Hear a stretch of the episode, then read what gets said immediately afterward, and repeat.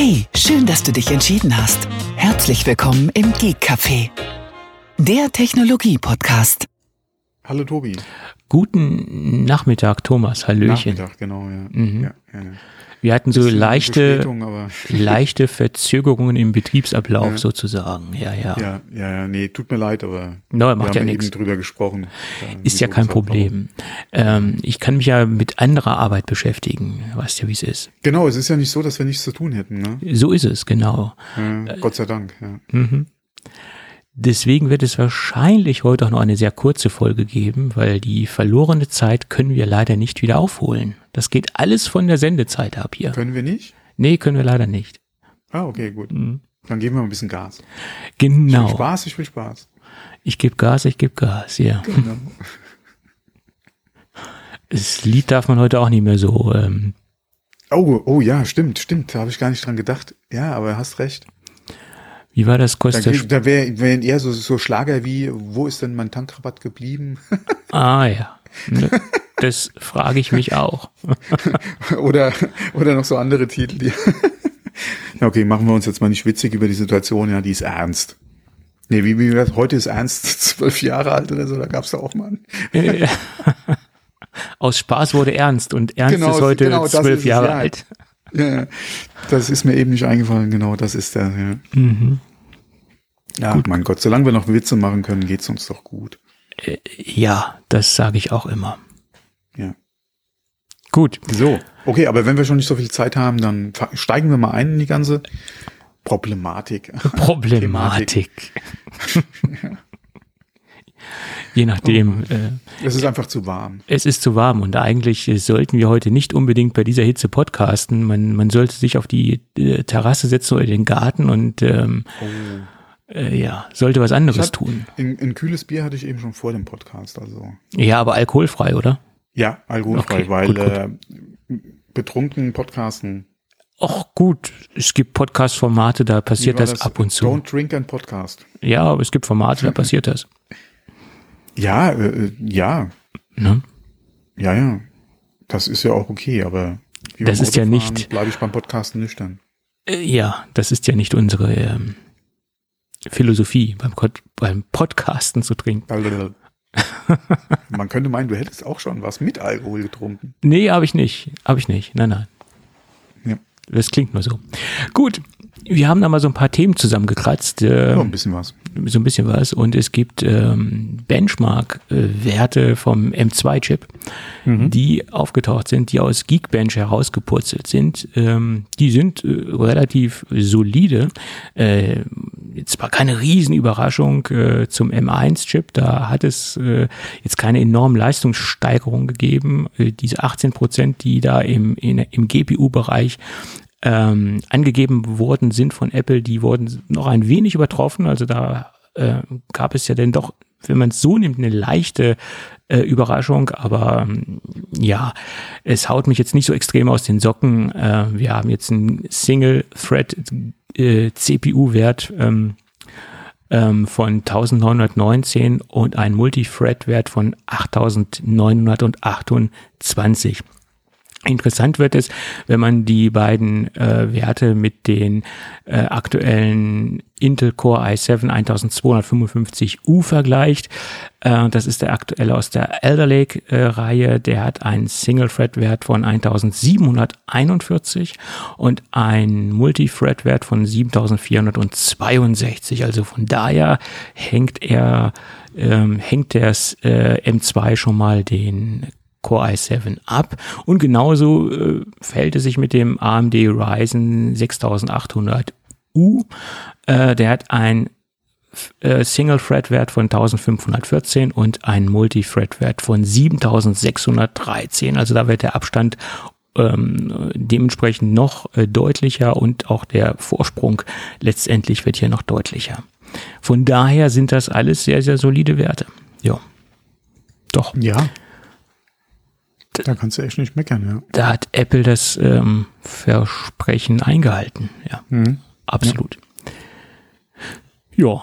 da gibt es eigentlich auch nicht mehr zu, zu sagen. Die anderen Dinge muss man halt wirklich im Alltag sehen. Das sind natürlich jetzt sehr theoretische Ja. Benchmarks, ne? Klar.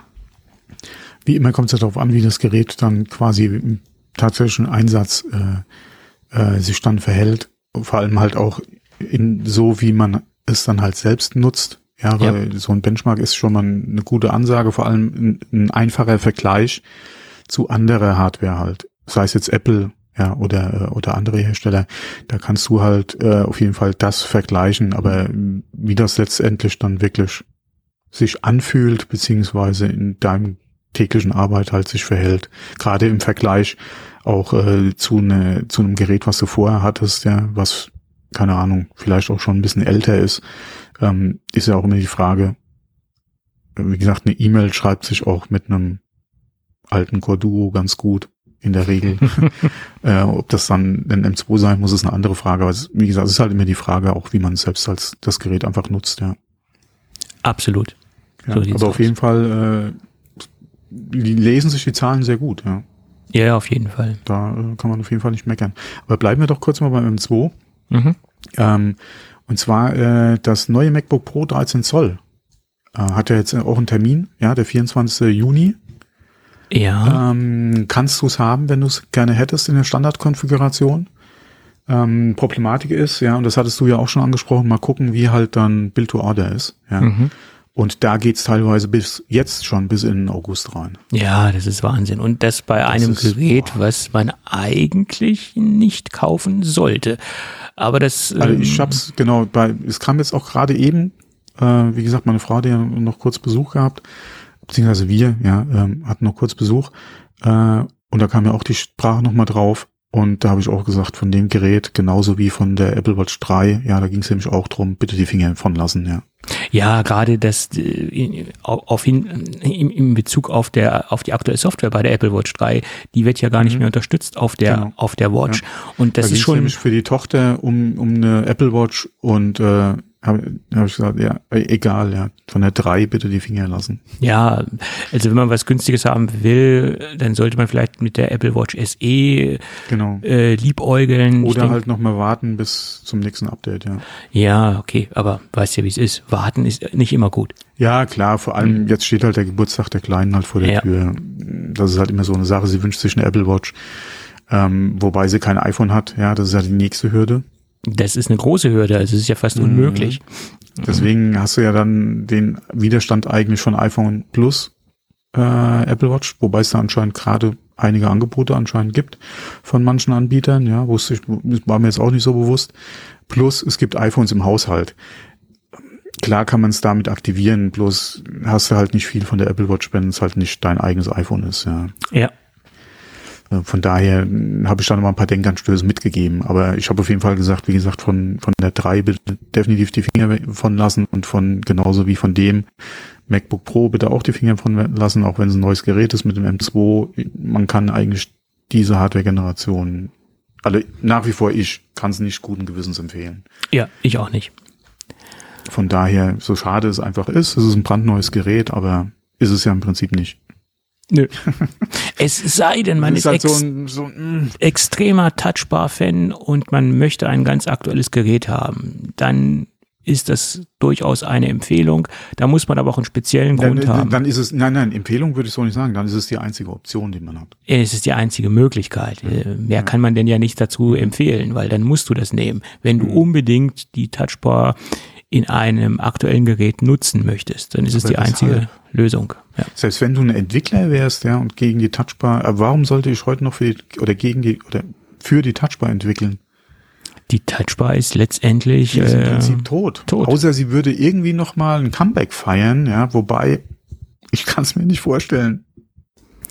Naja, ich glaube, in naher Zukunft wird das, äh, wird die Touchbar kein, äh, kein Revival äh, feiern. Mhm. Das glaube ich nicht. Ja.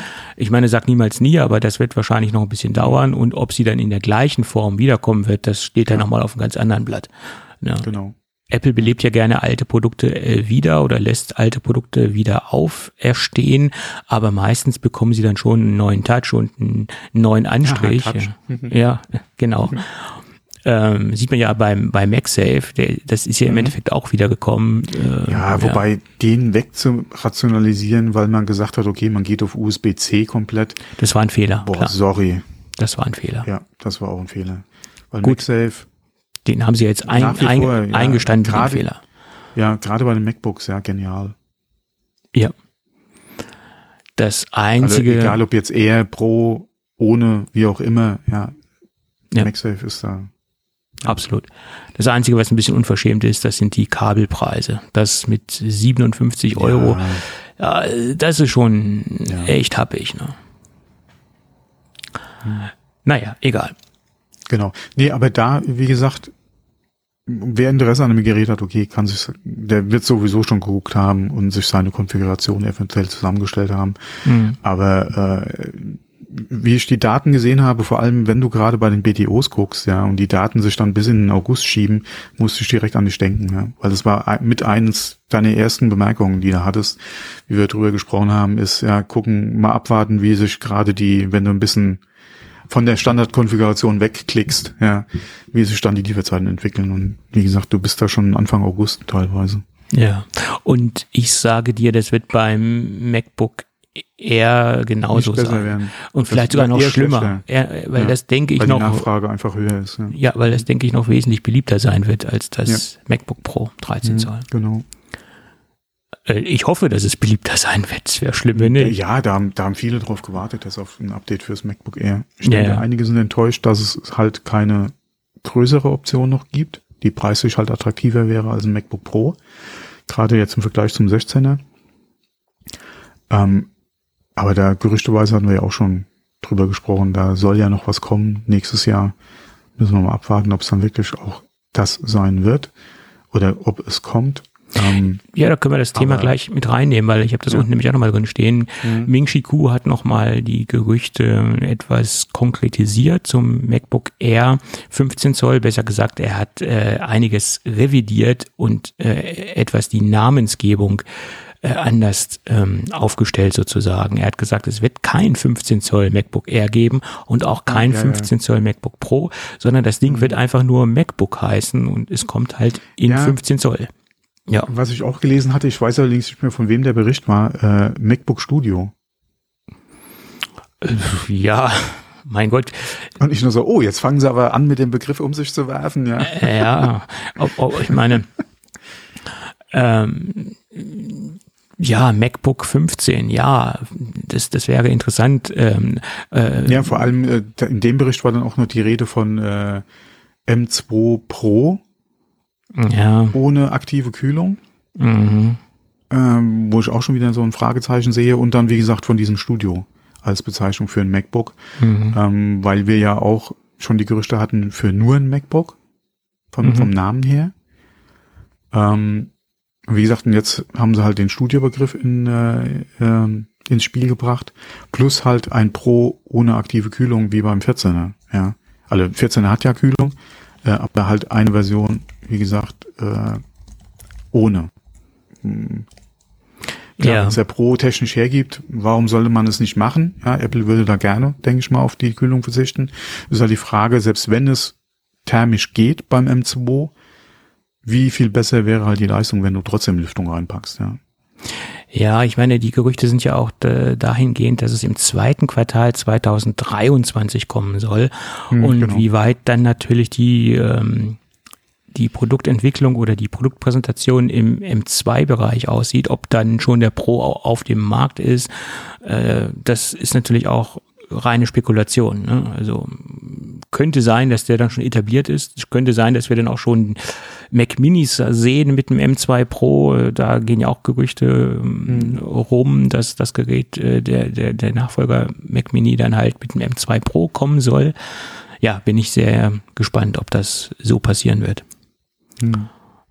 Also, wie gesagt, 15 Zoll, ja, wäre sicherlich eine, eine Displaygröße, die ähm, äh, ja alle Lücken bei Apple schließt. Man hätte ein 13 Zoll, 14 Zoll, 15 Zoll, 16 Ja, auch vor Zoll. allem halt auch von den Preispunkten her.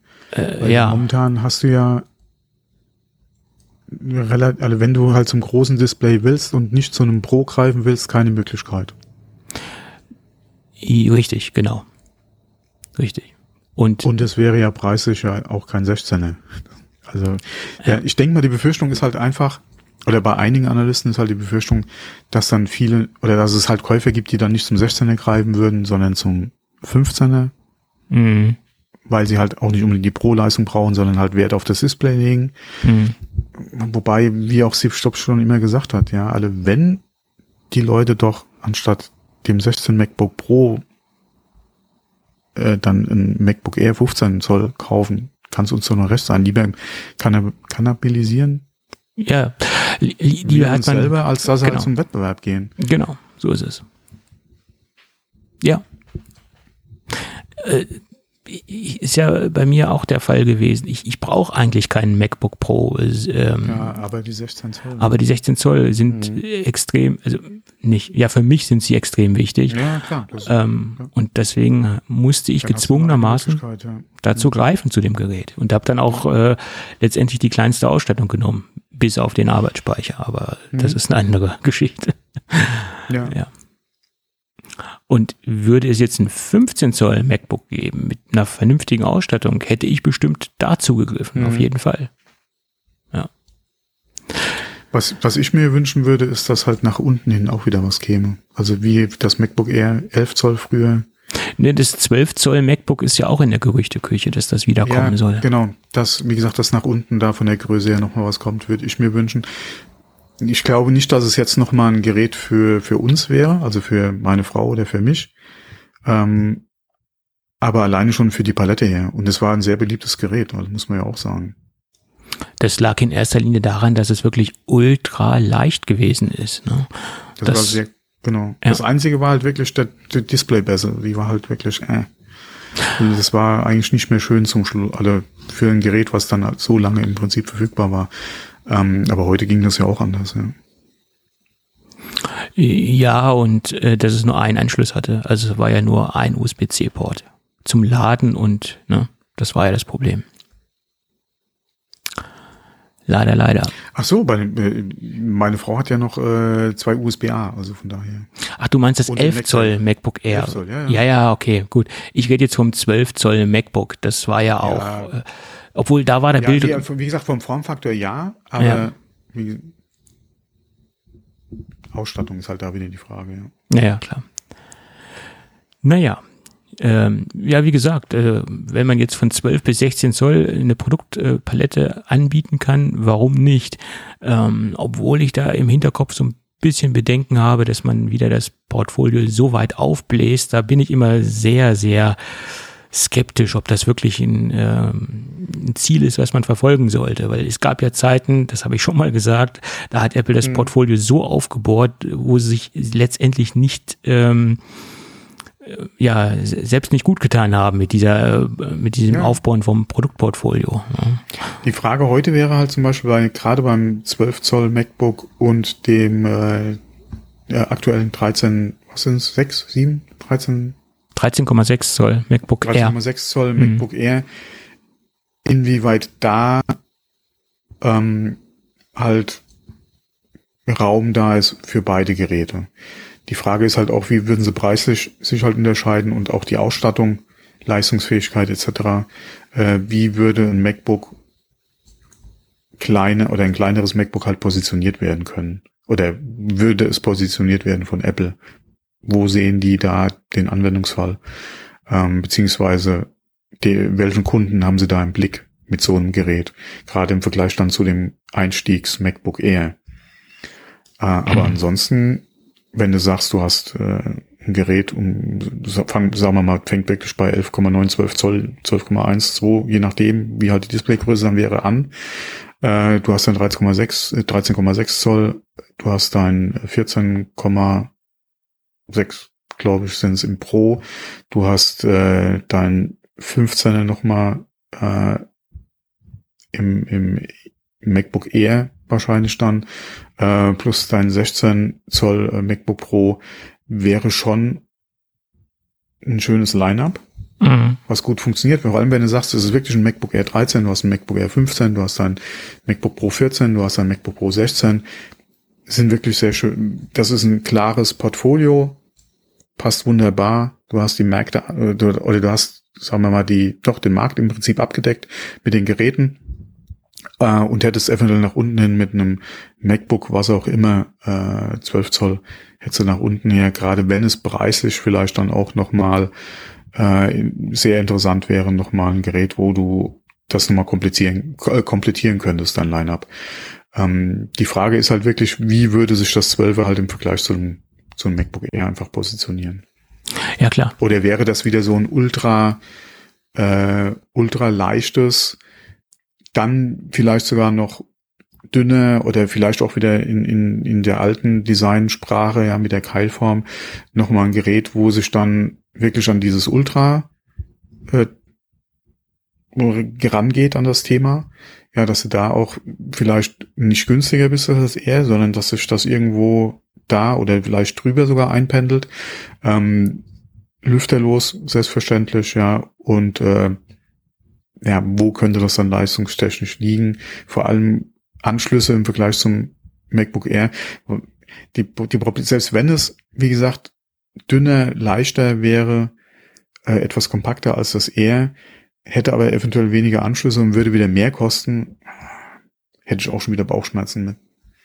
Da könnte man ja wirklich nur über das Gewicht gehen. Ne? Aber äh, ich meine, das MacBook Air, das, das neue M2 MacBook Air hat 11,3 mhm. äh, ja. Millimeter Dicke oder Dünne. Wie viel dünner könnte man denn noch ein anderes Gerät machen? Da ist ja dann auch irgendwo ein Limit gesetzt. Irgendwo ist ja Schicht im Schacht. Ja. Du musst ja den Akku irgendwo unterbringen, du musst das Logic Board irgendwo ja. unterbringen und die Anschlüsse logischerweise auch. Ne? Auch wenn ein. Ja, da ist halt die Frage, äh, könnte dann äh, so ein neues 12er mit MagSafe und einem USB-C äh, überleben? Ne? Ja, also der limitierende, der limitierende Faktor ist auf jeden Fall das Logic Board und die Größe des USB-C-Anschlusses. Also in dieser, in diesem Größenbereich muss man sich halt bewegen äh, und dünner kann es auf keinen Fall werden. Und irgendwo muss ja, okay, du auch noch ein. Du ja wieder hingehen und die Keilform machen, wie beim MacBook Air. Ja, okay. Das waren ja eben im hinteren Bereich, äh, ähm, von daher könntest du nach vorne wieder schmäler werden. Wäre vielleicht auch eine Möglichkeit, wie gesagt, das von Design hier nochmal aufzunehmen. Äh, es war ja kein, die letzten MacBook Air waren ja keine hässlichen Geräte. Nein. Die Frage ist halt nur, wie, wo würde Apple halt dieses Gerät platzieren wollen? Naja, klar. Wer, wen sieht sie als Käufer, ja? Mhm. Oder als Kunden für so ein Gerät? Und soll es vielleicht wieder irgendein Technologieträger werden, ja, der für Schweine viel Geld ähm, im Shop steht, äh, aber dir nicht viel, gerade im Vergleich zu einem MacBook Air vielleicht äh, nicht so viel Möglichkeiten oder Leistung bietet. Inwieweit hm. würde das heute eventuell noch alle generell noch Sinn machen, so ein Gerät, ja. Aber wir reden hier über ungelegte Eier. Genau, so heißt es ja. So ist es. Na gut, es bleibt trotzdem spannend. Ja, sehr, ja. Das sind so Gedanken, ja, die bei mir im Kopf dann rumschwirren. Mhm die mir zwar keine schlaflosen Nächte bereiten. Das wäre schlimm, wenn dir. Das ist eher das Wetter zur Zeit. Äh, ja. das um, ist ähm, wahr. Ja. Gut, dann lass uns nochmal über jo. CarPlay Next Generation äh, sprechen. Da gab es nämlich auch neue Erkenntnisse mhm. zu. Ähm, und es sieht so aus, dass CarPlay kein Standalone-Betriebssystem werden wird das äh, ist jetzt herausgekommen, sondern es immer noch ja, oder immer noch das iPhone der Dreh- und der Angelpunkt sein wird für das Betriebssystem. Ähm, und das denke ich ist auch ein ganz guter Schritt. Ähm, weil wenn man auf das eigene Betriebssystem äh, im Auto als Standalone-System verzichtet, hat man immer noch die Möglichkeit, dass man parallel als Autohersteller beides anbieten kann. Man kann sowohl sein eigenes System anbieten, äh, als auch Apple die Möglichkeit äh, bieten, das Fahrzeug zu übernehmen. Also das, das schließt jetzt nicht die ja, komplette Tür zu. Äh, Android Auto, was auch immer dann eventuell. Äh, ja, und das ähm, ja, schützt quasi den Autohersteller Apple sozusagen die Exklusivität zu geben äh, für, für die Bedienung und ähm, für die Steuerung des Fahrzeuges. Also ich glaube, da haben auch viele Autohersteller Angst vor, äh, dass Apple ja, jetzt ja, sagt, ja. Ja. Genau, da haben wir ja ausführlich drüber gesprochen. Die Frage ist nur, wenn du als Fahrzeughersteller eine CarPlay-Kompatibilität oder Integration mit anbieten willst, Inwieweit macht es für dich noch Sinn, Millionen in die Entwicklung eines eigenen Systems zu stecken? Das ist die, das ist die Frage. Das ist halt die Frage. Und das ist ja auch das, wo wir auch schon drüber gesprochen hatten, gerade mit VAG etc., die ja da eigentlich die gemeinsame Entwicklung mit anderen Herstellern zusammen angestrebt hatten oder angeregt hatten, äh, um da halt finanziell besser aufgestellt zu sein, beziehungsweise die Entwicklungskosten nicht alleine stemmen zu müssen. Da sind mittlerweile Beträge, über die man redet, ja, die bewegen sich wirklich in in, in Sphären, ja, das war früher einfach nicht der Fall, ja. Autoentwicklung ja. war noch nie günstig, aber gerade der Bereich Software wird ja immer mehr, beziehungsweise auch immer kritischer, das Thema. Ähm, ging ja auch schon die letzte oder das letzte Jahr ausführlich durch die Presse, ja, mit welchen Problemen unserer, oder nicht nur unsere, aber generell Autohersteller in dem Bereich ja zu kämpfen hatten. Oder jetzt auch gerade Ford mit dem äh, Mach-E, ja, mit dem Software-Update, was sie jetzt bringen, wo dann einige auch wieder meckern, ja, meine Reichweite ist auf einmal runtergegangen, äh, beziehungsweise äh, na, die Reichweite war es, die betroffen ist und noch irgendein Wert diese äh, nach dem Software-Update. Das sind ja alles so Sachen, ja, inwieweit der Eingriff dann nachträglich mit solchen Over-the-Air-Updates ja in mein Auto, welche Konsequenzen kann das für mich als Nutzer beziehungsweise als Hersteller ja auch bedeuten, wenn vielleicht die versprochen oder ursprünglich versprochenen Leistungen nicht mehr übereinstimmen, weil ich über die Software Änderungen machen muss, weil sich irgendeine Problematik ergeben hat, ja. Ähm, das sind auch nochmal so Sachen, da muss man mal gucken, wie die nächsten Jahre sich da ja, das entwickelt, ja, wo eventuell der ein oder andere Prozess noch geführt wird. Ähm, äh, wo, wo sind wir jetzt eigentlich eingestiegen? Ah, äh, äh, CarPlay. Ja, CarPlay. Ähm, genau. Mhm. Wie gesagt, da ist ja die Frage, inwieweit will der, oder klar, will keiner, zumindest mal keiner der Großen, will ja auf seine eigene Lösung verzichten, beziehungsweise es war ja immer lange der Diskussionspunkt, inwieweit wollen wir CarPlay, Android Auto überhaupt bei uns in die Konsole lassen. Mhm. Ähm, und wenn du jetzt gesehen hast, was NG kann, wie Apple sich die Zukunft für sich und CarPlay vorstellt, was man als Autohersteller, wenn man das halt anbietet, ähm, halt abgeben muss, ähm, beziehungsweise inwieweit spielt man überhaupt selbst noch eine Rolle, ja. Wie, inwieweit macht es dann noch Sinn, so viel Geld in die Entwicklung? Und wenn man mal guckt, ja, wie heutzutage so ein, so ein System aussieht, ja, egal bei welchem Mercedes, Audi, VW, also wie gesagt, VW, äh, inwieweit macht es noch Sinn, so viel Millionen reinzustecken, wenn der Käufer sowieso sein iPhone dann nutzt? Ja, und auch auf diesen Punkt sind sie auch nochmal eingegangen. Da gab es aber auch nur so eine halbgare Aussage von, von Apple, also nichts Konkretes. Äh, Apple hat gesagt, ähm, dass sie den Wunsch nach äh, individuellen Aussehen mhm, verstehen, genau. aber dass sie dem Nutzer gleichzeitig auch ähm, ein einheitliches Erlebnis bieten wollen. Äh, wie das aussehen mag, wie sie diese beiden Wünsche vom Autokonzern und natürlich vom Nutzer äh, unter eine Decke bringen, das äh, ist, da ist ein ganz großes Fragezeichen dahinter, weil mit welcher Lösung möchte man dem gerecht werden? Ja, also was kann man, welche Einsätze kann man da gehen? Das ist die Frage. Also wenn Apple schlau ist, greift sie auf jeden Fall auf die Kompetenz, die sich die Automobilhersteller in, in all den Jahren äh, erarbeitet haben, auf jeden Fall auch zurück.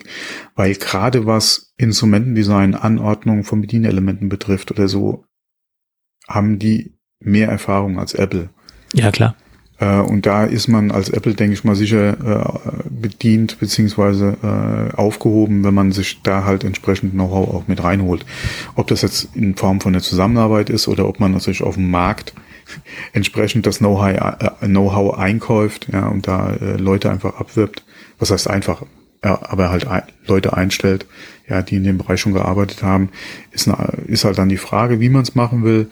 Aber da wäre man auf jeden Fall gut beraten, denke ich, wenn man sich da entsprechend, wie gesagt, egal wie die Zusammenarbeit oder das, wie gesagt, das Einkaufen halt aussieht, dass man sich da halt an dem Wissen, was in den vielen Jahren äh, sich da erarbeitet wurde, einfach dann auch bedient.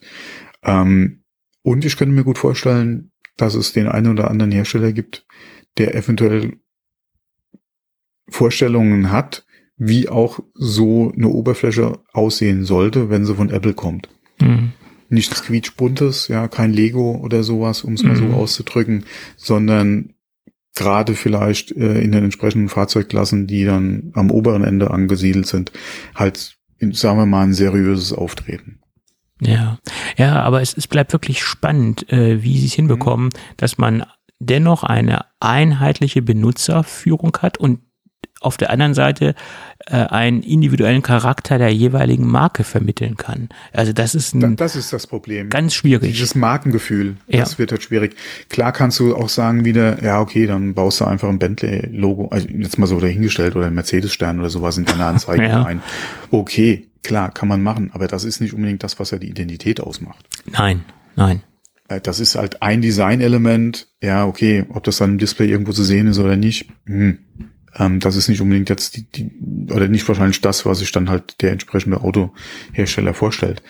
Ähm, aber gerade einheitliches Erlebnis, das ist ja das, was ich auch gesagt hatte, ähm, wenn ich halt zwei, drei Automarken fahre und mit meinem iPhone aber trotzdem über diese Automarken hinweg ein einheitliches Erlebnis haben kann, kann es mir ja nur recht sein. Mhm. Nur das war ja auch der Punkt, wo ich gesagt habe, da geht allerdings dann so ein Stück Identität des Autoherstellers dann einfach verloren, weil meine Lösung oder mein Interface zum Auto ist ja dann da von Apple. Ja. Und wie gesagt, mir wäre es recht, wenn das halt ziemlich einheitlich über die Fahrzeuge hinweg dann auch beibehalten werden könnte. Aber das ist, glaube ich, nicht das, was sich der Autohersteller wünscht. Nee, und Apple sagt, sie möchten beides äh, in, in einen Irgendwie, Topf bringen. Ja, ne? das wird halt schwierig. Ja. Und das wird schwierig. Ne? Das wird, also das wird sehr schwierig. Gerade je mehr Autohersteller dann auch wirklich full in gehen. Weil klar ja. kannst du sagen, okay, wir machen CarPlay und du kannst dein Autoradio mitmachen, der Rest bleibt bei uns. Ja, ähm, aber ich denke mal, gerade der Reiz des CarPlay NG ist ja, ähm, dass du halt mehr machen kannst. Ja, ja, klar. Und sobald sich ein Autohersteller darauf halt einlässt, wird's für ihn, denke ich mal, was dieses dieses klare Erkennbare und die das das äh, das ist halt mein Auto, also für den Hersteller. Das ist halt sein mhm. Auto oder seine Marke. Da wird's halt schwierig. Ja. Ja, ich bin gespannt, was Apple da ja. machen will. Klar kann der Autohersteller sagen, Apple, klar, du machst das, aber wir wollen halt, dass zumindest mal eine oder zwei deiner zehn Optionen, die du dem Nutzer halt anbietest, halt äh, von uns gescannt sind, beziehungsweise aussehen wie wir. Ja, du machst halt oder du machst halt eine Holzoptik rein zum Beispiel, ja, wenn das halt zu der Ausstattung passt. Ähm, die sieht halt so und so aus. Du richtest oder du, du hast halt zum Beispiel im Instrumententafel, äh, keine Ahnung, irgendwo vielleicht leicht im Hintergrund nochmal unser Firmenlogo, ja, wenn es passt und da nicht gerade die Navi-Anzeige angezeigt wird. Ähm, klar sind das Sachen, die der Hersteller eventuell dann bei Apple anregt. Ähm, nur das sind halt so Sachen, die sind ja dann, das wird ja eigentlich diesem einheitlichen Erlebnis, was Apple ja dann zur Verfügung stellen will, eventuell gerade über verschiedene Fahrzeughersteller hinweg ja auch wieder entgegensprechen. Ja. ja. Ja, deswegen ist, also sehr, sehr schwierig. Ist eine, ist eine Gratwanderung. Ich meine, man. Aber es ist ja noch lange Zeit hin, bis es kommt. Also von daher. Ja, das ist noch sehr lange Zeit. Ende, Ende, Ende nächstes Jahr oder so war ja. Ja, ja, da, da werden die ersten ja. Fahrzeuge präsentiert genau. und bis sie dann erstmal mhm. in den Markt kommen, ja, wird es ja, dann auch noch dauern. Ne? Und Apple hat auch gesagt, das ist auch nur ein Bruchteil, was wir auf der WWDC gesehen haben, was dann, äh, also wir haben wirklich nur einen Bruchteil gesehen. Es kommt noch viel, mhm. viel, viel mehr. Na gut, es wäre ja auch schlimm, wenn das die einzigen Dinge wären, äh, die dann kommen werden, weil es, es war ja wirklich nur sehr wenig äh, auf dieser ja, Präsentation zu sehen. Ja. Das Ziel von Apple ist klar, die wollen halt über CarPlay am liebsten alles steuern im Auto. Ja, klar, ist das, ist das äh, das Ziel von Apple. Ja. Und äh, in der letzten Sendung habe ich auch gesagt, ähm, ich könnte mir vorstellen, dass es Probleme gibt bei zeitkritischen Instrumenten. Mhm. Und da hat Apple auch gesagt, da wird es eine spezielle Lösung geben, dass genau diese zeitkritischen Instrumente auch ähm, latenzfrei ähm, angezeigt werden oder der, der Wert, der von diesen Instrumenten ausgegeben wird, dass der halt latenzfrei gezeigt wird. Da arbeiten sie auch an einer, einer speziellen Lösung, aber sie haben halt nur gesagt, dass es eine spezielle Lösung sein wird. Wie die aussehen wird, das haben sie auch noch nicht gesagt. Also zeitkritische äh, Instrumente, zum Beispiel der Tachometer oder auch der Drehzahlmesser, äh, das sind in meinen Augen die zwei ja, zeitkritischsten. Ja, ja Bremsassistent. Ja, das ist ja kein ähm, Instrument. inwieweit das, ja, nee, aber wie, inwieweit das natürlich angebunden wird, ähm, ist eine andere Frage, ja, inwieweit das eine Rolle spielt. Also, aber gerade die, das komplette Sensorenfeld, ja. Naja. Ja. Naja, ähm, aber man sieht, dass sie, sie sich da schon tief reingedacht haben, auf jeden Fall. Ja, es, es ist ja auch wichtig.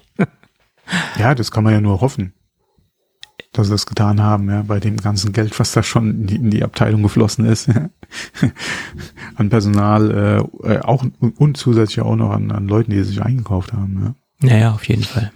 Hm. Hm. Gut, schauen wir mal.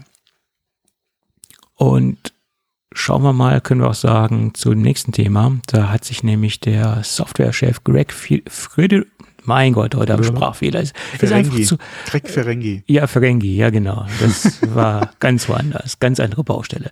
Jedenfalls der Greg Federici, genau, jetzt haben wir es. Mein Gott, es ist echt zu warm. Ich gucke gerade mal auf, auf das Thermometer. Oh, 29 Grad habe ich gerade im Büro. Sehr schön, auch nicht schlecht. Ähm, kein Wunder, dass ich ja keinen geraden Satz rausbekomme. Äh, jedenfalls gab es da noch ein paar Infos zum Stage Manager und der hat auch nochmal die Limitierung äh, verteidigt, warum das Ganze ähm, so stark limitiert ist und so stark auf Hardware-Spezifikationen äh, limitiert ist. Äh, Im Prinzip kann man sagen, es läuft nur auf M2 äh, iPad-Geräte. Ähm, das sind ja die Pro-Geräte und das ist das iPad Air.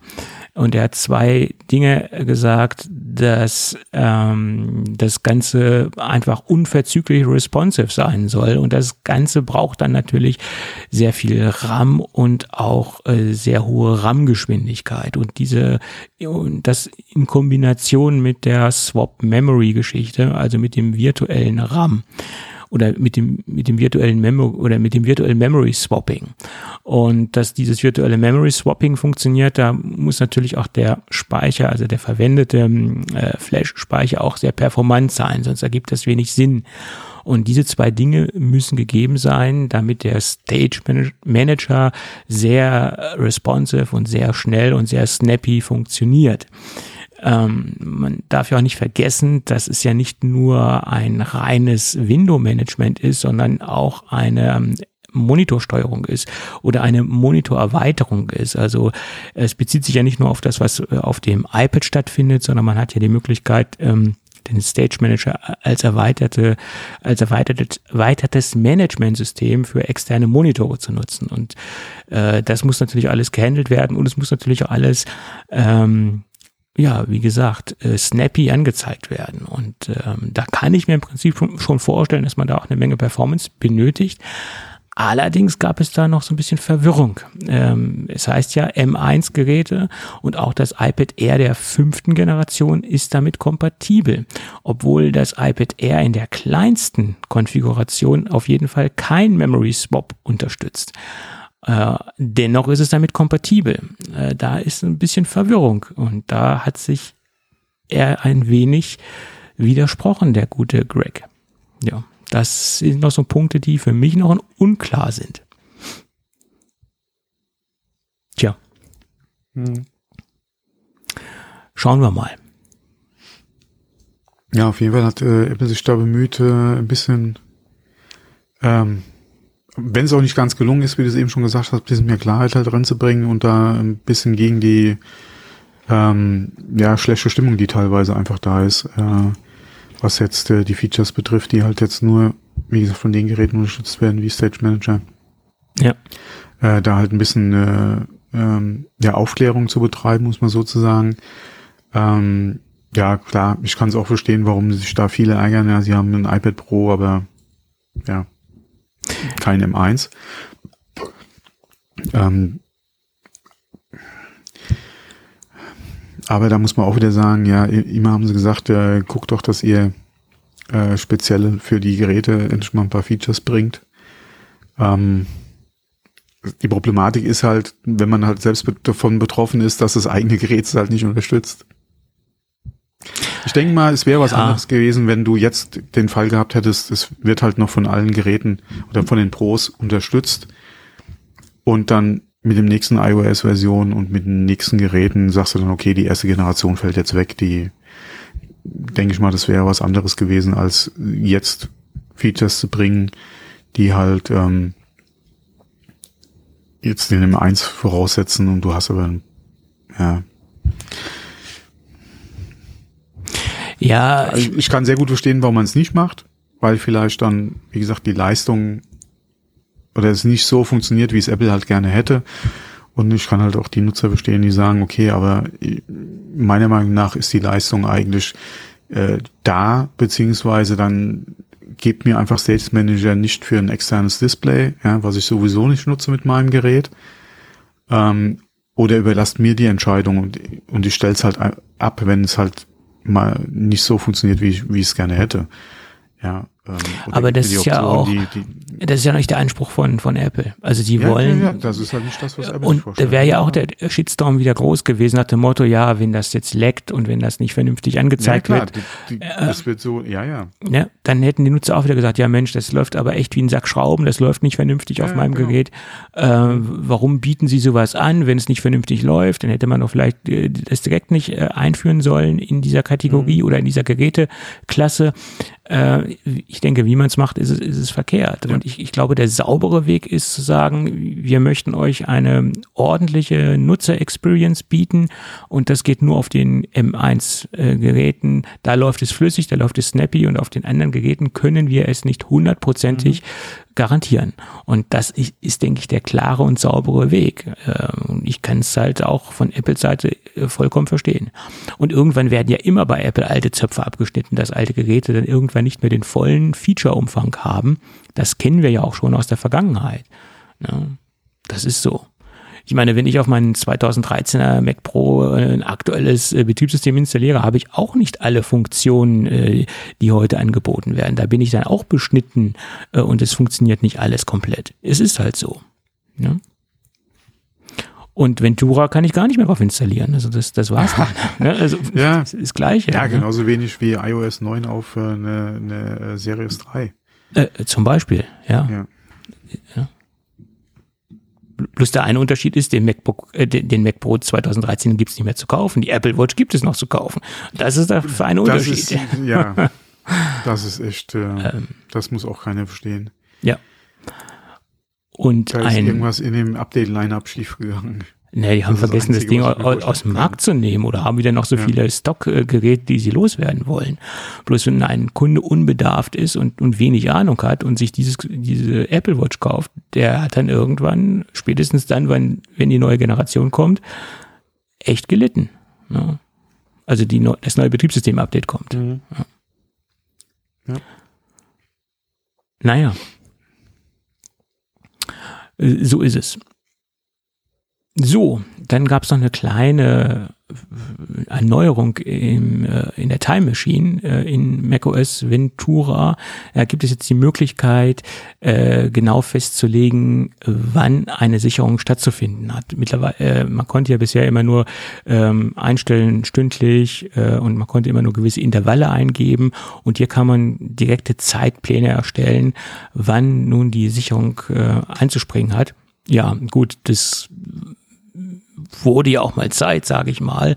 Man konnte es mit derzeit kann man es mit kleinen Utilities machen, die dann halt auf Time Maschinen aufsetzen und dann halt auch diese ähm, diese Zeitpläne ermöglichen, aber da muss man halt noch Zusatzutilities haben und äh, Abventura äh, soll das dementsprechend mit Bordmitteln funktionieren.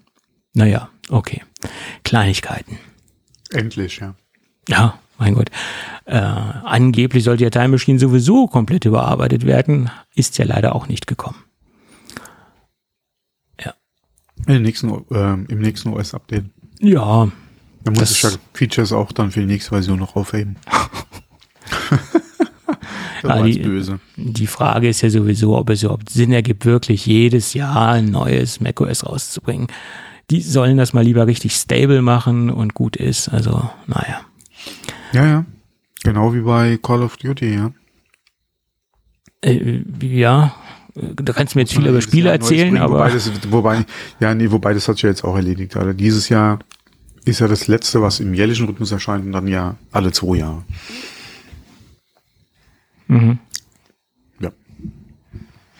Ja, man hätte vielleicht bei dem, diesem, diesem TikTok-Cycle einfach bleiben sollen. Leopard, Snow Leopard, ja. Ich glaube, so ein Snow Ventura wär, wäre vielleicht auch keine schlechte Idee. Man muss mal gucken, wie Ventura jetzt wirklich ist, wie es läuft. Ja, gerade im Vergleich zu, zu, vor, zu der Version vorher. Ähm, Aber ja. da müsste sich Apple vielleicht auch mal wieder überlegen, ob es nicht äh, Zeit wäre, da vielleicht so ein Snow-Update äh, zu machen. Vielleicht mal ein Jahr. Mhm. Obwohl ich sehe gerade, ich habe hier ein Stage Manager-Thema übersprungen, was eigentlich auch ganz interessant ist und auch ganz wichtig ist. Mhm. Ähm, es hat sich ein ehemaliger Apple Manager so, ja, äh, mhm. äh, zu Wort gemeldet. Er hatte einen einen Blogbeitrag geschrieben. Der Blogbeitrag ist jetzt auch so nicht mehr im Netz zu finden, aber über die Wayback-Maschinen ist er noch auffindbar. Also ich habe ja noch mal einen Link reingepackt. Äh, dauert ein paar Sekunden, bis die Seite sich aufbaut, aber da ist dann auch noch mal die, ähm, die, der Blogbeitrag zu äh, seinem privaten Blog zu finden. Und es sieht so aus, dass es diese Stage Manager Funktion ganz kurzzeitig ähm, 2006 schon mal gab und äh, sie war in einer Vorabversion von Leopard zu sehen. Ähm, und da hieß das Ganze Always On Exposure und das war Bestandteil von äh, oder Exposé, äh, nicht Exposure, Exposé.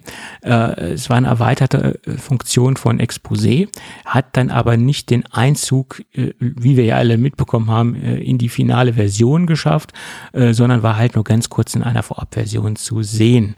Und wenn man sich da die Screenshots anschaut, sieht das wirklich mehr oder weniger genauso aus wie der aktuelle Stage Manager. Natürlich nicht ganz so schön und ganz so dreidimensional, äh, aber man äh, kann dort deutlich erkennen, dass es von der, von dem damaligen Always On Exposé äh, stark inspiriert ist, das aktuelle Stage Manager Projekt mhm. sozusagen. Ja. Und der Codename war Shrinky Dink. Ja, auch ein schöner Codename. ja. ja, genau. Ja, interessant. Ne? Und ähm, Apple fand das jetzt gar nicht so lustig und hat die Seite vom Netz nehmen lassen. Ne? Ja, mein Gott, warum stehen Sie nicht dazu, dass Sie eine alte Funktion, die es gab, äh, wieder äh, neu aufgewärmt haben? Ja, und beziehungsweise ein alter Designentwurf, dass der halt, ja. ja. Ich meine, ist ja nichts, nichts Verwerfliches dran, dass alte Dinge nochmal neu aufgegriffen, neu angefasst werden. Also ich finde das jetzt nicht nachteilig, ne? Ja. Was mich viel mehr interessieren würde, ist, warum damals diese Funktion nicht Einzug gehalten hat in Leopard. Äh, das ist die Information, die für mich viel interessanter wäre. Da ja, muss okay, es ja ähm, eine Begründung geben. Ja, ich denke, man, man hat wahrscheinlich gesagt, dass äh, designtechnisch oder von der Philosophie das halt jetzt nicht der Weg ist, den sie halt gehen wollen. Ja, möglich, möglich. Ja, ich wüsste nur gerne, wer sich bei Apple jetzt an diese Sache erinnert hat und hat gesagt, das wäre doch was für iOS. Das muss ja jemand sein, der entweder schon so lange bei Apple arbeitet oder der sich äh, mit historischer Software beschäftigt. Weil 2006, das ist schon historisch. äh, ja, gerade für die äh, für in der Softwareentwicklung ist das schon eine, schon eine äh, sehr lange Zeit, ja. Da wird wahrscheinlich einer in den Archiven bei Apple äh, ein bisschen rumgestöbert haben, ist fündig geworden. Ähm, möglich oder wie gesagt, er ist so lange schon dabei, dass er sich noch gut an Leopard mhm. erinnert. Alles möglich, ne? Das ist ja. äh, kein, kein, das ist die Frage, wie es dazu gekommen ist. Ich meine, wir sehen es ja überall, dass Apple wieder Dinge aus der Vergangenheit aufgreift. Äh, Farbgebung vom iMac 24 Zoll ist das beste Beispiel. Ja, ja manchmal äh, brauchen Ideen bei Apple ein bisschen länger. Ja. Wie gesagt, da wurde ge gesagt, für macOS ist es jetzt nicht so, ja, und jetzt hat man es im Prinzip wieder aus der Schublade geholt für iOS. Was meinst du jetzt? Stage Manager? Ja. Gibt's ja für beide, gibt's ja auch für Ventura. Äh, ja. Ja, also ja. sowohl als auch. Ne? Mhm, genau. Ähm, Wobei ich, mein Tipp ist ja immer noch, dass es für Ventura äh, quasi so, so ein Nebenschauplatz ist. Ich bin schon der Meinung, dass es hauptsächlich für iOS wieder äh, ausgepackt haben. Gerade weil der Ruf ja. nach mehr Funktionen oder äh, sogenannten Pro-Features ja äh, da war. Ähm, und sie gesagt haben, okay, das wäre sowas, was passt das passt ganz gut, ja, und äh, mussten sie auch nicht unbedingt jetzt komplett neu erfinden, sondern die Grundidee war ja schon da. Die Hardware ist jetzt leistungsfähig genug und dann können wir das machen und das passt ja auch ganz gut zu macOS und dann. Was mich, was mich ja dann auch brennend interessieren würde, wie das äh, Nutzungsverhalten bei den Kunden ist auf Ventura, ob diese Funktion wirklich genutzt wird und ob sich diese Funktion wirklich bei dem Kunden etabliert. Äh, das wird mich brennend interessieren, wie gut das angenommen wird. Das, das, ähm, ja, ich, ich kann mir nämlich gut vorstellen, dass diese Funktion so gut wie nicht genutzt wird. Hm. Das ist jetzt mein Bauchgefühl. Hm. Ja. Ich glaube, das drückt dich auch nicht. Ja, weil diese zusätzliche äh, Ansicht auf der linken Seite, die nimmt mir ja auch nochmal Platz weg. Also es äh, sitzt da ja auch ziemlich ungünstig. Das sitzt ja mitten im Arbeitsbereich. Know? Also ich weiß nicht, ob das so praktisch ist, ob das so mh, hm, viel Sinn im, im täglichen Arbeiten äh, ergibt letztendlich. Keine Ahnung. Vielleicht bin ich auch in meinen äh, in meiner Benutzung schon so eingefahren, dass ich vielleicht nicht mehr davon abweichen möchte oder dass ich ja schon so manifestiert bin in meinen Arbeitsabläufen. Keine Ahnung. Weiß ich nicht. Ich muss es ausprobieren. Ähm, ach, wie heißt es nochmal? Spaces hatte dich ja, glaube ich, anfangs auch nicht überzeugt, oder? Ähm, zumindest nicht äh, auf dem Desktop-Rechner, wo ich einen großen Bildschirm habe, aber mhm. äh, auf dem Laptop unterwegs habe ich das schon öfter eingesetzt. Aber mittlerweile setze ich es ähm, ähm, plattformübergreifend oder auf, auf dem Desktop so ein, als auch auf dem Laptop. Ne? Mhm. Ja, mal gucken, vielleicht ist es da ähnlich. Ja, ja mal gucken. Gut, mal gucken, sagt sich auch Apple und Apple fährt derzeit eine kleine Testreihe. Und äh, ich gehe da mal von aus, wenn das Ganze gut anläuft und ähm, sich etabliert, dass das dann auch auf alle äh, Abläufe ähm, übertragen wird. Äh, Im Moment ist es so, dass Apple in den USA äh, Geräte zurückschickt, die aus der Reparatur kommen, ähm, in einer extrem umweltfreundlichen Verpackung. Bisher war es ja so, dass man den einen weißen, neutralen Karton zurückbekommen hat, ähm, sei es aus, wenn die Geräte aus der Reparatur zurückkommen, ähm, oder sei es, wenn man jetzt Refurbished-Geräte gekauft hat. Ähm, dann waren es halt ganz schlichte weiße Verpackungen. Sie waren zwar beschichtet und waren auch glatt. Und da ist nämlich der Punkt, wo, wo Apple ansetzt. Sie schicken jetzt braune Kartons zurück anstatt weiße Boxen, wie ich es eben schon sagte.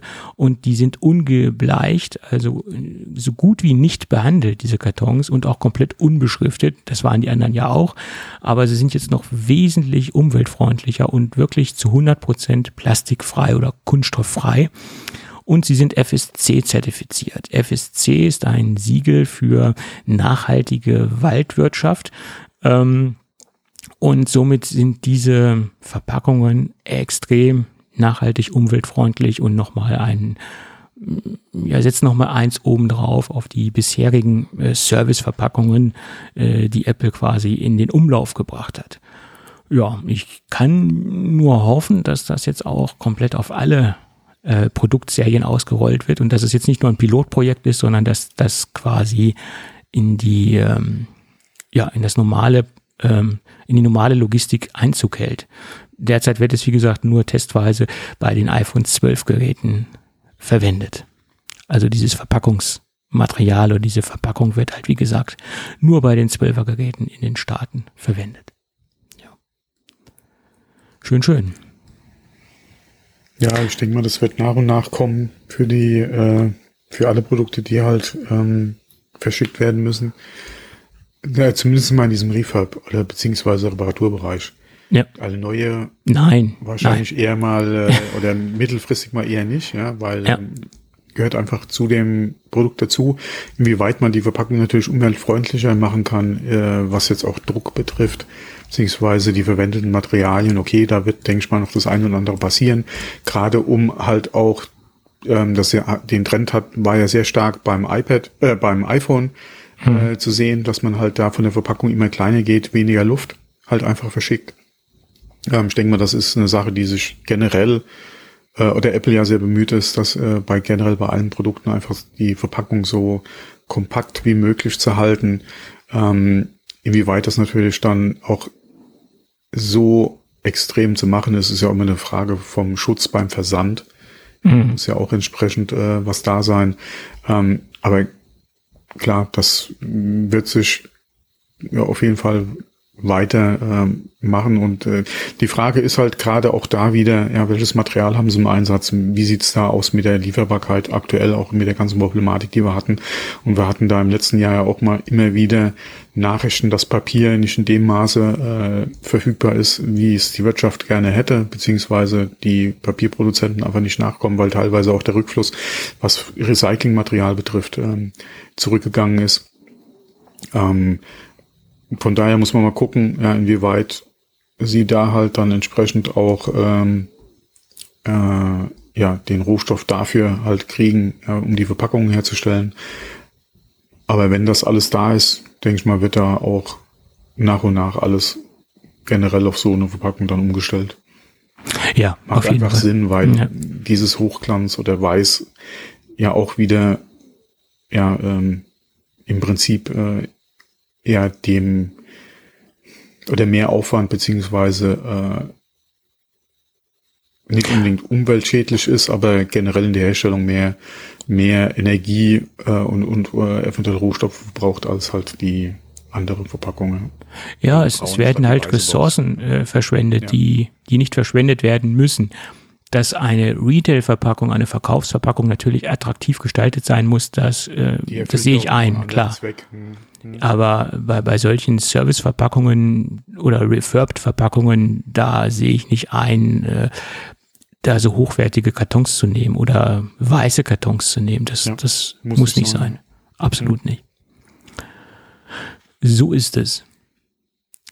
Und noch ein kleines, äh, ne, ich will jetzt nicht sagen Phänomen, aber in den Staaten, da treibt äh, die Verknappung von, äh, von Apple Studio Displays ganz neue, ja. ganz neue Blüten, sage ich jetzt mal. Äh, da hoffentlich, hoffentlich werden sie nicht mit Blüten bezahlt. Ja. Äh, das äh, das wäre dann doof. Ähm, ja, da haben die sogenannten Flipper zugeschlagen. Flipper sind die Leute, die sich äh, Produkte gekauft haben, bestellt haben und so ein bisschen mit der Verknappung ähm, sage ich jetzt mal, spielen, in Anführungsstrichen. Also das Gerät sofort wieder verkaufen. Das, das ist jetzt nicht nur auf die Displays von Apple bezogen, sondern das gibt's in jedem Bereich. Das gibt's auch im, im ganz, ganz stark im Lego-Bereich. Wenn jetzt irgendwelche Lego-Sets äh, verknappt sind oder sehr begehrt sind, ähm, dann werden die ganz schnell wieder gedreht und äh, wieder verkauft und dann werden die äh, sogenannt, so werden die geflippt, wie man so schön sagt. Und das passiert jetzt auch bei den Apple Studio Displays. Das sind vor allen Dingen die Leute, die sofort ähm, beim Start Art bestellt haben und mittlerweile die Geräte bekommen haben, die bieten die Geräte jetzt wieder an und führen sie dem Markt wieder zu. Äh, und das machen sie natürlich nicht äh, zum gleichen Preis, äh, sondern teilweise ist es so, dass zwischen 800 und 1000 US-Dollar äh, obendrauf geschlagen wird. Und die Geräte werden logischerweise auch, was heißt logischerweise, sie werden halt gekauft. Und da wird sich gerade sehr ganz, ganz stark drüber aufgeregt. Tja. Zu Recht man kann sich drüber aufregen. Allerdings ist wobei, es doch auch so. Wobei, meiner Meinung nach muss man da auch unterscheiden, ob das, wie gesagt, einer macht, der sich ein Studio-Display bestellt hat und das dann privat nochmal verkauft und dann mehr dafür nimmt oder kriegt, als weil es der Markt einfach hergibt, weil die Nachfrage da ist. Das ist ja eine Sache. Ähm, aber es gibt ja auch wieder andere, ja, die irgendwie an 5, 6, 7, 8, 10 Geräte kommen ja. Und die dann entsprechend, und das ist schon eine Sache, wo ich mich frage, wie kommen sie erstens mal an die Geräte in der Stückzahl, dass sie wirklich mehrere, also nicht nur privat eins gekauft und du nimmst es halt mit mit dem Aufschlag, sondern du wirklich quasi gewerblich in Anführungszeichen halt die Geräte in den Stückzahlen dir irgendwo organisierst, ja, und dann mit entsprechenden Aufschlägen dann verkaufst. Und da, das Phänomen haben wir die letzten Jahre ja stark gehabt, gerade im Bereich der Unterhaltungselektronik seien das Grafikkarten, ja, wo du das hast, dass dann, äh, okay, der Markt hat sich schon ein bisschen, wieder ein bisschen erholt, aber da wurden ja auch teilweise für neue Grafikkarten Preise oder Mondpreise äh, verlangt und teilweise ja auch gezahlt weil halt einfach auch zu wenig Hardware da ist. Wir haben das Problem teilweise immer noch bei PS5 und Xbox, ja, ähm, dass da einfach zu wenig Geräte hergestellt werden können. Die Geräte, die da sind, ja, gehen direkt irgendwo ja mit Aufschlägen wieder zu eBay und so ein Kram, ja. Und das sind halt Zustände. Gerade wenn auf einmal eine Palette von PS5s auftaucht, irgendwo bei einem Händler, ja, und die dann zu Aufschlägen verkauft werden, wo einem wirklich übel wird, ja. Ähm, wo man sich fragen muss, wie kann sowas passieren, ja. Wie, wie kann Sony äh, das zulassen, ja, dass sowas passiert? Ähm, wie kann ein Händler hingehen ja, und hat ein Bestellsystem offen, ja, wo einer zehn Stück auf einmal bestellen kann, ja, wo man doch weiß, wie die Versorgungslage aktuell ist. Und das sind halt so Sachen, ja, die, die gehen eigentlich gar nicht, ja. Und da trifft es auch eher der, der andere Begriff, der da äh, hauptsächlich benutzt wird, ja, Scalper und Scalping, ja. Mhm. Und das ist einfach ein Zustand, der sollte in der Art und Weise irgendwo ein Riegel vorgeschoben werden. Es gab da schon einige Ansätze, gerade auch jetzt bei den Webportalen der Hersteller selbst, ja, sei es jetzt Sony oder, oder Microsoft, wo sie gesagt haben, okay, man kann maximal eine bestellen. Ähm, Nvidia zum Beispiel ja auch, ja, die auf äh, oder auch zusammen mit Händlern dafür gesorgt haben, dass halt solche Bulkbestellungen halt nicht mehr möglich sind oder ohne weiteres möglich sind. Und trotzdem kommen Leute immer noch, ja, teilweise an größere Stückzahlen diese dann mit entsprechenden Aufschlägen irgendwo versuchen zu verkaufen, ja, und das, ah, wenn man überlegt, gerade bei PS5, ja, es wird ja wieder ein Weihnachten werden, wo nicht genügend Geräte einfach da sind. Mhm. Äh, in dem Bereich, ja, oder Xbox ja genauso, da wird es auch nochmal zu einer Verknappung kommen. Da hatte sich die Lage ein bisschen entspannt, aber ja, das, ich denke mal, das wird auch wieder anders aussehen demnächst. Ähm, das sind halt so Sachen, da habe ich äh, Bauchschmerzen. So. Ja, es ist, es ist bedenklich. Und ich meine, wenn so ein kleiner Aufschlag obendrauf ist, also Beispiel. Wie gesagt, wenn, wenn ich jetzt in der Lage wäre, oder wenn ich mir einen Bildschirm bestellt hätte und dann jetzt feststelle, okay, ich brauche ihn jetzt doch nicht, ja, oder mhm. das ist mir doch zu viel Geld und ich kaufe mir lieber den, wie heißt der nochmal, M8 oder so von Samsung? Ja. Wie der, wie der auch immer heißt, ja. Ähm, und der reicht mir vollkommen aus und ich verkaufe den und ich sehe, okay, klar, der Markt gibt momentan 2, 3, 4, 500 Euro mehr her und ich nehme dann selbst oder stellen bei eBay einen auch für 300 plus oder so. Ist okay. Das stört mich ja auch gar nicht mal so, ja. Es sind halt, wenn wirklich einer hingeht und hat auf einmal eine Palette da stehen. Ja, klar. Und verkauft die für einen Tausender mehr. Also ja, ich, das ist dann, was, ja. das ist übertrieben. Aber ich sage jetzt mal, wenn jetzt ein Händler da ist, der jetzt ich sage jetzt mal eine Stückzahl, er hat jetzt zehn Geräte. Und bei Apple kostet das Gerät 1749 und er verkauft es für 1799. Dann finde ich jetzt ja, diese Preisspanne Gott. noch in Ordnung, weil ja. er ist einer der wenigen, die jetzt wirklich zehn Stück am Lager hat und warum soll er jetzt nicht ein wenig von dieser Situation profitieren? Bedenklich wird es nur, wenn die jetzt wirklich äh, 1000 Dollar draufschlagen, ja, wie es teilweise in den ja, Staaten stattfindet. Ich nehme zweieinhalb für oder so, da würde ich als Apple allerdings mal fragen. Genau. Vor allem, wenn es ein Auto, wenn das ein autorisierter Händler ist. Ja. Wie gesagt, wenn der die Dinger irgendwo äh, aus dem Container von China hat, ja, und äh, keine Ahnung, äh, und ist halt so ein Elektronikhändler um die Ecke, äh, der auf einmal so eine Palette da stehen hat und zweieinhalb wie viel verlangt, würde ich mich auch mal fragen, wo hat er die Geräte her? Ja, ja ähm, richtig. Aber wenn es ein autorisierter Händler ist und der so eine Nummer abziehen würde, würde ich als Apple mal also anrufen, würde mal fragen, was, was geht, ja. Also bisher sind auch keine autorisierten Händler mit solchen Machenschaften, ja. jedenfalls nicht im mhm. Studio-Display-Bereich aufgefallen. Mhm. Ähm, da habe ich jetzt noch nichts drüber gelesen. Das sind meistens halt Händler, die äh, nicht autorisiert sind, äh, die mhm. solche solche Dinge da veranstalten. Ne? Und ich, ich sag ja. Ich auch als Apple an, mal anrufen lassen und wird mal fragen, wo er die her hat. Genau.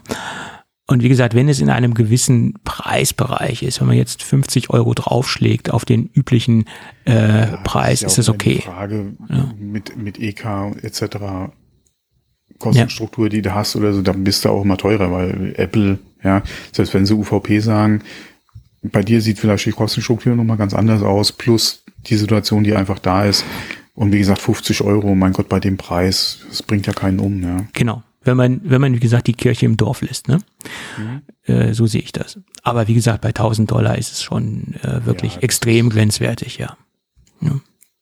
Aber wie nötig oder wie dicke muss es jemand haben, der die Preise dann auch bezahlen kann oder will? Ja, das, das frage ich mich dann auch. Weil es gehören ja auch nach immer zwei dazu. zwei dazu. Ja. Ja, weil 1000 Dollar ist schon kein Pappenstiel, ne? Das ist so. Ich würde auch nie das Doppelte für eine PS5 bezahlen. Nein, nein. Nein. Aber es gibt ja Leute, die bereit sind, ähm, okay, ich, ich, aktuell wüsste ich gar nicht, wie die gehandelt werden, die PS5. Ähm, aber äh, da wurden ja teilweise wirklich Mondpreise ausgerufen, gerade am Anfang, ja. Äh, teilweise machen es ja welche für Steam Deck. Das muss ich auch mal, über, mal überlegen, was manche Leute bereit sind für ein Steam Deck zu bezahlen. Ja, und da macht sich Valve eigentlich auch keine Freunde. Ja. Ähm, aber das ist, ja, wohl, das gehört eigentlich mit, mit zu diesem Bereich ja auch rein, weil ähm, auch da, äh, wie gesagt, teilweise Preise verlangt werden. Sorry, aber auch da, das gehören zwei dazu.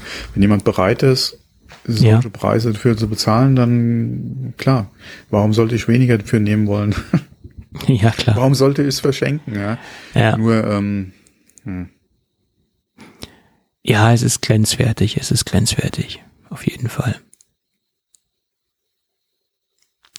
Naja, gut, schauen wir mal. Ich, ich bin ja echt gespannt, äh, wann sich die Liefer Liefersituation äh, verbessert. Also wenn da mal so ein bisschen Entspannung reinkommt. Aber bei den Displays wird's ja, das wird ja nicht besser, es wird immer noch schlimmer, habe ich das Gefühl. Ja. Ja. Mhm. ja, vielleicht entspannt sich die Lage, wenn wirklich noch mal ein zweites Display kommen sollte. Ja, vielleicht da drauf. Möglich, möglich. Ja, aber das, ja, wobei das, es wird keiner die Stornierung wahrscheinlich bestellen, weil A, ja, wer weiß, wie lange die Lieferzeiten sind für das Neue. Ja. Und du bist vielleicht gerade kurz davor, das Studio zu bekommen.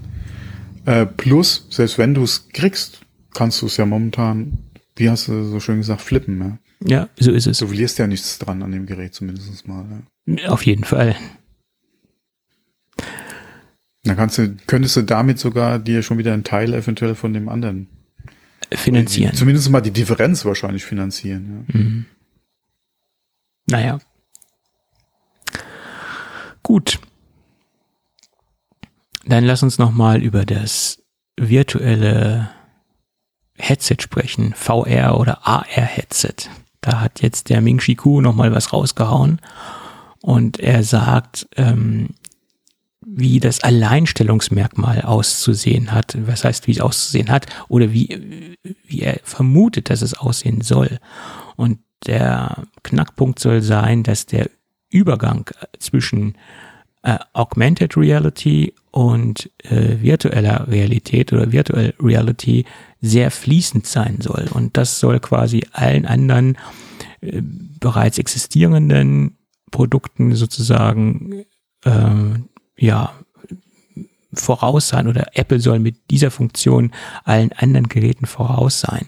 Und äh, naja, man sagt ja auch, das soll ja auch ein Mixed Reality Headset sein.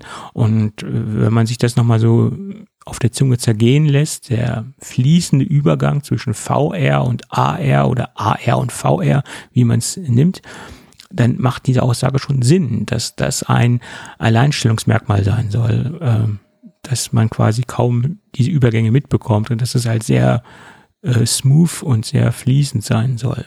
Könnte schon Sinn ergeben, was er da raushaut. Ja. Aber ist das genug, um sich dann wirklich vom, von den anderen abzusetzen?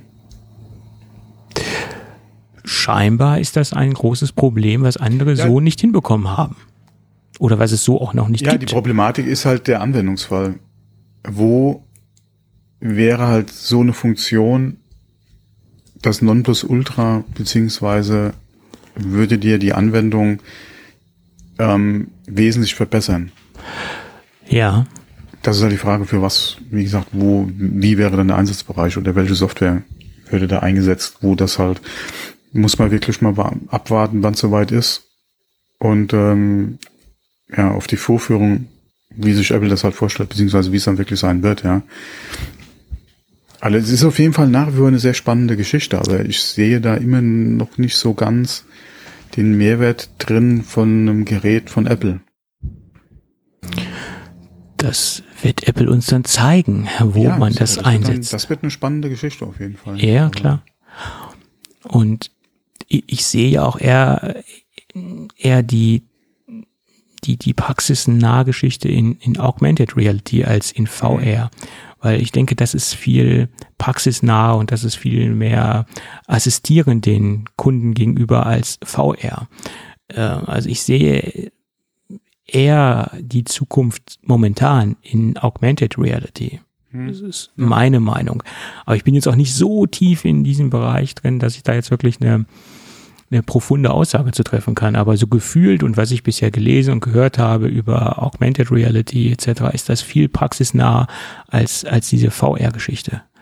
Und ich kann, denke ich, mehr Augmented Reality in, in meinem Alltag einbauen und äh, einbinden hm. als VR. Ja, und das ist halt immer dieser, gerade im AR, also AR-Bereich, Augmented Reality, ist es halt immer dieser Creepy-Faktor, ähm, der da halt überwunden werden muss einfach.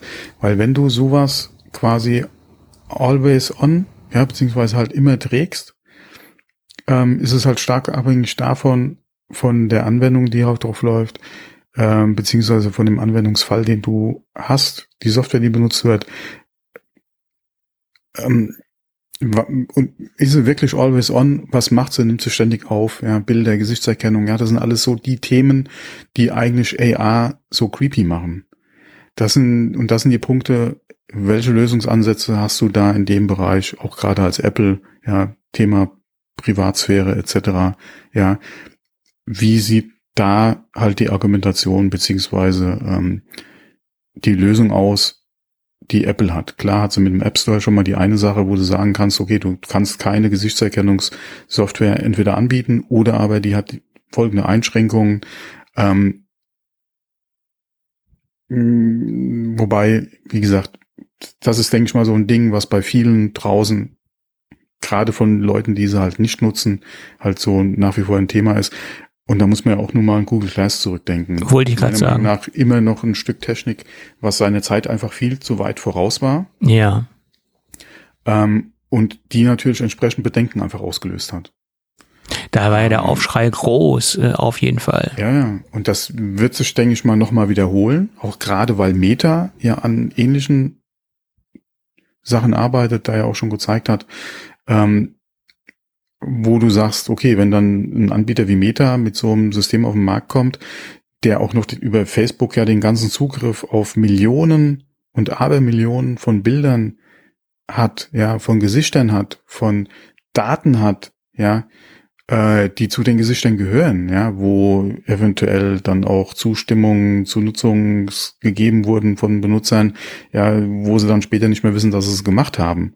Ja, oder wo im Kleingedruckten bei Facebook irgendwo was auf einmal in den Nutzungsbedingungen drinsteht, was einem auch gar nicht bewusst ist, ja, wo sie dann, und da ist ja dann auch wieder die Gesetzgebung, ja, äh, aktuell ja alles noch am Entstehen, gerade mit der, mit der Weitergabe von Daten innerhalb von Firmen für verschiedene Anwendungen, wie zum Beispiel dann von Instagram zu Facebook, äh, Facebook, äh, wie hieß das, äh, diese Kamera-App, ja, was es ja mittlerweile ja auch in dem äh, Sinn, ja, egal, auf jeden Fall, das halt, wie gesagt, oder auch gerade zu WhatsApp, ja. We ja. Welcher Kontakt ist mit wem bekannt? Ja, ja. Die Daten mit den Bildern bei Facebook. Gesichtserkennung in deiner in deiner Facebook-Brille drin. Du gehst durch die Stadt, ja, und dann, oh, das ist äh, das ist der Alex, ja, der ist 23 Jahre alt und äh, liebt äh, liebt Feilschen oder so ein Scheiß. Ja, das sind halt alles so die Sachen, die halt dieses Creepy einfach auslösen, ja. Und das wäre auch, wie gesagt, für mich so ein Ding, ja, äh, der eigentlich sehr offen mit dieser Technik umgeht, ja, wo ich einfach nicht weiß, was macht eventuell der Anbieter im Hintergrund. Ja, und äh, klar hat der Apple, denke ich mal, nach wie vor noch den Vorsprung, gerade in dem Bereich, ja, sind sehr, sehr gut aufgestellt und das ergeben ja auch immer die Umfragen, dass gerade im Bereich Privatsphäre etc. Apple da ja ganz vorne ist. Und das ist halt, wie gesagt, gerade da die Frage, wie kann es Apple halt ähm, ja. lösen, ist jetzt falsch gesagt, aber die Bedenken halt aus dem Weg räumen. Mhm.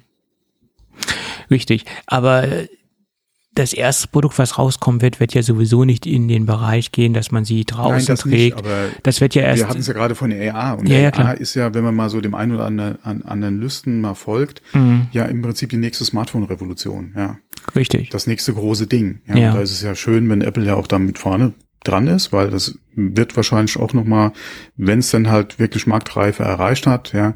Ähm, auch nochmal so eine kleine, was das klein, aber eine Revolution auslösen. Und für den einen oder anderen ist es ja im Prinzip dann auch wieder das Ding nach dem Smartphone. Und wenn man sich das mal überlegt, weiß man ja, wie groß der Markt im Prinzip ist. Ja, wer, wer läuft denn heute groß ohne Smartphone rum? Mhm. Ähm, wenn das wirklich die, der, der nächste Schritt wäre und hier dann auch entsprechend vom Markt angenommen wird, ähm, was für mich gerade in diesem Bereich Creepy halt immer noch so ein Fragezeichen ist. Kann man diese Bedenken aus dem Weg räumen? Wie wird's gelöst? Ähm, und wird es dann wirklich so, ein, so eine Geschichte oder so eine große Geschichte werden, wie halt viele halt vorhersagen im Moment? Ähm, dann, äh, wie gesagt, Klar, wenn das so ein Smartphone-Markt werden sollte, alle im Bereich AR, jetzt nicht wie dieses Headset, was wir erwarten, gerade im Mixed Reality-Bereich dann mit VR zusammen, das sind ja auch von, von der Bauart her nochmal ganz andere Geräte als jetzt zum Beispiel so Google Glass oder Derivate davon. Ähm, ähm, ja. Das, ja. Äh, Und ich weiß nicht, ob wirklich so eine Augmented Reality Brille das Zeug dazu hat, das Smartphone abzulösen. Ähm, da sind ja viele Faktoren, ähm, die eine Rolle spielen. Zum Beispiel so eine AR-Brille, egal wie elegant oder wie klein und wie kompakt sie sein wird. Ich muss sie ja sichtbar tragen, um sie benutzen zu können. Du musst sie als Nicht-Brillenträger tragen. Genau. Und ein Smartphone stecke ich in die Tasche und es ist weg und es ist unauffällig. Ich muss, wie gesagt, als Nicht-Brillenträger so eine Brille tragen mhm. um sie nutzen zu können. Und ich bezweifle, dass das wirklich das Zeug dazu hat, äh, das Smartphone komplett abzulösen. Das Die Frage ist, wie gut funktioniert das und welche zusätzlichen Nutzen kann dir diese Brille im Prinzip, weil wie gesagt, wenn es dann auch eventuell eine Brille dann, es muss ja in diese Richtung gehen, ja, ja. höchstwahrscheinlich. Wenn es eine Brille ist, inwieweit hast du halt einen Nutzen davon, um diese dann auch zu tragen? Ähm, und das ist halt die Frage, ja. Weil nur das Telefon ersetzen oder nur das Smartphone ersetzen, wenn du es nicht eh schon als GPS, als Städteführer äh, oder was auch immer nutzt, ja, äh, oder auch mit AR-Funktionen nutzt, dass du dann halt, äh, wie gesagt, aufs Display guckst und er zeigt dir halt in das Live-Bild eingeblendet den Weg, wie du zum Beispiel gehen musst, ja. Ähm, als eine Funktion zum Beispiel. Ja. Ähm, wenn du so Sachen nicht eh mit deinem Smartphone nutzt und das vielleicht 90 Prozent oder 99 Prozent der Zeit sowieso in der Hosentasche oder im Rucksack hast, macht oder inwieweit würde dann AR das für dich interessanter zu machen, die Brille halt ständig aufzuhaben? Eben. Das ist halt die Frage. Äh, als Brillenträger, oh mein Gott, ob ich, ob meine Brille jetzt eine AR-Funktion hätte oder nicht, das muss ich halt mit mir ausmachen. Aber die Brille trage ich ja sowieso. Ja, wie also gesagt. würde mir AR ja im Prinzip nur einen Zusatznutzen für die Brille, die ich sowieso schon trage, bieten. Genau. Also ich denke, die Brillenträger. Die würde ein Nicht-Brillenträger ja, das ist die halt Frage. so eine Brille ständig Und tragen wollen. Ja. Das muss ja schon so ein großer Nutzen sein, ja. dass ein mhm. Nicht-Brillenträger dazu animiert wird, sich so ein Ding aufzusetzen. Mhm. Ähm, und da sehe ich im Moment so den Knackpunkt, äh, ob das wirklich so eine gesellschaftliche Akzeptanz finden wird, wie zum Beispiel das Smartphone. Das, äh, das Problem ist halt wirklich dieses Creepy, weil wenn du ja. erkennbar eine AR-Brille die ganze Zeit aufhast und dich im öffentlichen Raum bewegst und in einer Gaststätte, Lokal, Restaurant irgendwo sitzt, ja, wo halt nicht nur du und deine Familie oder Freunde bist, ja, die wissen, ja, die das akzeptieren oder die aufgeklärt sind, dass dieses Ding eben nicht 24 Stunden zum Beispiel läuft und alles aufzeichnet, ja. Ähm, und du wie mit dem iPhone oder mit deinem Smartphone zum Beispiel, wenn ihr zusammen unterwegs seid, dann ab und zu mal ein Bild machst, dann machst du es halt ab und zu vielleicht dann mit deiner AR-Brille, mhm. wenn sie halt eine Fotografiefunktion hat. Ähm, das ist halt so ein Ding, ja, erklär das mal jemand am Nachbartisch. Eben. Wenn es halt erkennbar nach außen hin halt eine AR-Brille ist. Ja. ja. Oder eine Brille halt mit AR-Funktionen ist. Und das hast du bei der Google äh, Jetzt habe ich den Namen vergessen. Google Glasses, da gab es ja den Weil Ausdruck. Google Glass ja offen, ganz offen gesehen, dass es ja das ist. Es gab ja da auch eine rote LED, die dann geblinkt hat, wenn man die Ja, Video- genau. oder die Bildfunktion Das sind genutzt halt hat. alles die Fragen, inwieweit willst du, oder nicht willst du, sondern in, inwieweit und wie kommunizierst du nach außen hin, dass gerade was passiert. Ja, Dass du was machst mit der Brille. ja. Ja, es gab ja den Schimpfausdruck Glasshole äh, Ja, bei, genau. damals bei der Google. Äh, ja. Ja, das, das kann schon creepy sein, weil ich fahr doch mal mit der U-Bahn, ja, du weißt nicht, äh, sind da irgendwelche Leute jetzt am Filmen, ja. Das ähm, muss dir nicht unbedingt angenehm sein. Ja, klar, ja, du hast ja nichts zu verbergen und es ist öffentlicher Raum, ja, und ob dann einer dir dann eine Brille aufhat und äh, äh, oder, oder dich halt so beobachtet, ist doch egal. Es ist schon ein Unterschied. Das ist ein Unterschied, ja. Was weiß ich, was der zu Hause mit dem Bildmaterial macht, was er den ganzen Tag gefilmt hat, ja. Und es ist halt nochmal was anderes, wenn er dich halt mit dem Smartphone verfolgt, ja, was er in der Hand hält, ja, oder halt das Ding im Gesicht trägt, ja. Richtig, richtig. Ähm, da, gab es damals ja auch Argumente. Man sagte damals, ja, man kann das ja auch mit einer kleinen Mini-Spike machen, die man Ja, sich. klar. Ja, äh, klar, richtig. Mhm. Aber das ist ja nicht der Punkt. Der Punkt ist, dass so eine, eine Brille ja sehr niederschwellig ist, dass man ganz einfach sie einfach aufsetzt und sich nichts äh, Gedanken machen muss über Zusatzausrüstung, ähm, Ausrüstung, um solche Bilder aufzunehmen, sondern das kann dann im Prinzip jeder machen, der so eine Brille aufhat. Ähm, das muss man halt noch mit einbeziehen in diese ganze Geschichte. Und wenn ich halt mir so eine Spycam oben in meine Hemdtasche reinstecke und Aufnahmen mache, dann muss ich schon gezielt losgehen, muss mich schon, muss mir schon gezielt darum Gedanken machen. Und so eine Glasshole, äh, Glasshole sage ich schon, so eine Google Glasses ist halt ähm, sehr niederschwellig. Ne? Da muss ich halt äh, nur das Ding aufsetzen. Gerade wenn, wenn das Design halt, wie gesagt, bei Google Glass war es ja noch sehr offensichtlich, dass da an der Ja. Brille was dran ist. ja, ja, klar. Äh, Aber je unauffälliger das Design halt wird, und ich denke mal, das gehört wahrscheinlich auch, oder macht die Akzeptanz, ja, macht es jetzt besser oder schlechter? Ist auch nochmal so ein Ding, ja. Ähm, es wird halt schwierig, wenn, je unauffälliger es wird. Das ist wie mit diesen ganzen Spy-Dingen, ja. Ja, ja, klar. Es wird, wie gesagt, wenn das Ding aussieht wie eine normale Brille, die du aufträgst, ja, und das ist halt nicht offensichtlich, dass da mehr Technik drinsteckt, erhöht es, glaube ich, diesen Creepy-Faktor ohne Ende. Klar sind wir soweit noch nicht. Und Apple wird mit seinem Produkt ja auch das noch nicht machen. Nein. Und inwieweit sie das jemals machen werden, ist ja auch wieder die andere Frage. Aber ich denke, dass es Leute oder dass es Firmen gibt, die an solchen Sachen einfach arbeiten, weil sie wissen, dass sie wahrscheinlich besser verkaufen, je unauffälliger das Produkt ist. Ja, ähm, aber ich könnte mir auch dann durchaus vorstellen, dass es einfach gesetzliche Regularien gibt, Das ist Äh, die andere Frage, ja. die äh, eine Brille dann kennzeichnen, wenn sie aufnimmt, äh, in Form einer LED oder einer, einer ähm, visuellen ähm, ähm, ja, visuellen, ähm, Ja. visuellen Hinweis, wo dann die außenstehende Person erkennen kann, Moment, der nimmt ja gerade irgendwas auf. Ja. Und da denke ich oder ich hoffe, dass es dann äh, auch eine gesetzliche Bestimmung dazu gibt. Ja. Sicherlich kann man dann auch die rote LED abkleben oder einen schwarzen Lackpunkt drauf machen. Natürlich gibt es dann auch wieder Ich wollte es gerade sagen, oder wie bei den, äh, AirTags. ähm, bei den AirTags, genau, den Ja. Lautsprecher abklemmen, ja. Sicherlich gibt es da wieder Mittel und Wege, auf jeden Fall. Ja, es ist ein spannendes Thema. Ne? Aber ich sage dir, ich bezweifle nach wie vor, dass eine Augmented Reality Brille das iPhone oder das Smartphone generell ablösen kann. Also das bezweifle ich. Zumindest in, in den nächsten zehn Jahren. Ob es die Brille kann, ist die, ist die Frage. Es ist halt, gibt es andere Möglichkeiten, diese Funktionalität Ja, halt abzubilden? ja, Und dann wäre die halt die Frage, der nächste Schritt wäre im Prinzip Kontaktlinse. An der Technik wird ja auch schon gearbeitet. ja, Ähm, wobei die noch weiter davon entfernt ist, als jetzt hier eine relativ unsichtbare oder nicht auffallende Brille. Ja. Hm.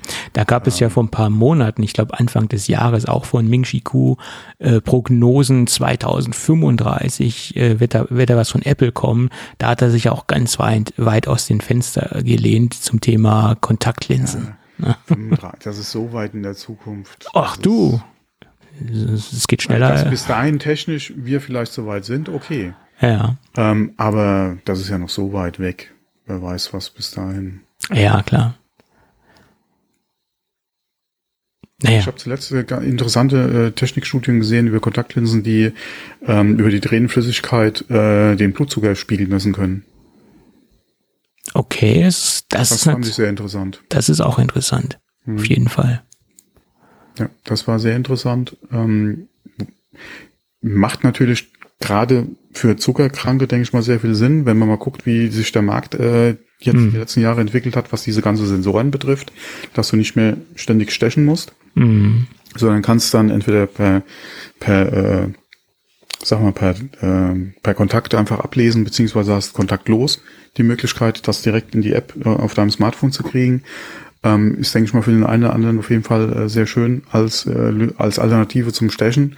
Und da wäre, denke ich mal, oder gibt es einen Riesenmarkt, die dann sagen, okay, anstatt dass ich mir so einen Sensor an den Oberarm äh, mache, äh, eine Kontaktlinse im Auge ist nochmal wesentlich einfacher. Ja. Äh, Was auf auch jeden wieder Fall. ein Problem wird für Leute, die generell wegen der Sehstärke auf Kontaktlinsen angewiesen sind, weil das ist auch wieder so ein Thema, das ist, glaube ich, noch nicht, okay, das kann man technisch wahrscheinlich auch lösen, aber das ist, denke ich mal, bis jetzt nur gedacht oder nur möglich, wenn du halt jetzt keine, nicht sowieso schon auf Kontaktlinsen angewiesen bist. Ähm, also die Kontaktlinsen können halt noch keine Sehstärke und die Zuckermessung machen, wobei das ist ja auch noch keine Serienreife.